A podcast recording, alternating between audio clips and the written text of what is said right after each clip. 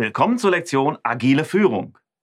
Manch einer hat ja so im Hinterkopf, agil, naja, da gibt's ja eigentlich kaum noch Führung. Da organisiert sich ja alles irgendwie von selbst. Tja, das ist mitnichten so. Beziehungsweise formulieren wir es mal um. Die Voraussetzung, damit möglichst viel wie von allein läuft, die schaffen sich eben nicht von allein. Da braucht es Führung. Agile Leadership, also agile Führung, das ist vielleicht weniger hierarchisch und hat etwas andere Facetten, als eine traditionelle Führungskraft das gewohnt sein mag. Aber es gibt sie und sie ist wichtig. Und genau darum sprechen wir jetzt drüber.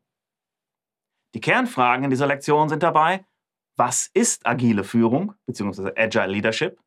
Wie unterscheiden sich traditionelle und agile Führungsansätze? Welche Voraussetzungen muss eine agile Führungskraft mitbringen? Welche Eigenschaften und Arbeitsweisen zeichnen agile Teams aus? Was hat es mit Selbstorganisation auf sich? Und was ist Facilitation? Und wie können Entscheidungsprozesse in agilen Teams umgesetzt werden?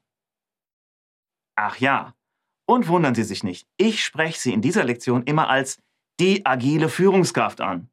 Ja, sind Sie das jetzt nicht? Dann versetzen Sie sich einfach mal in dieser Lektion in diese Rolle hinein. Ja, und wer weiß, vielleicht sind Sie es dann ja auch irgendwann mal.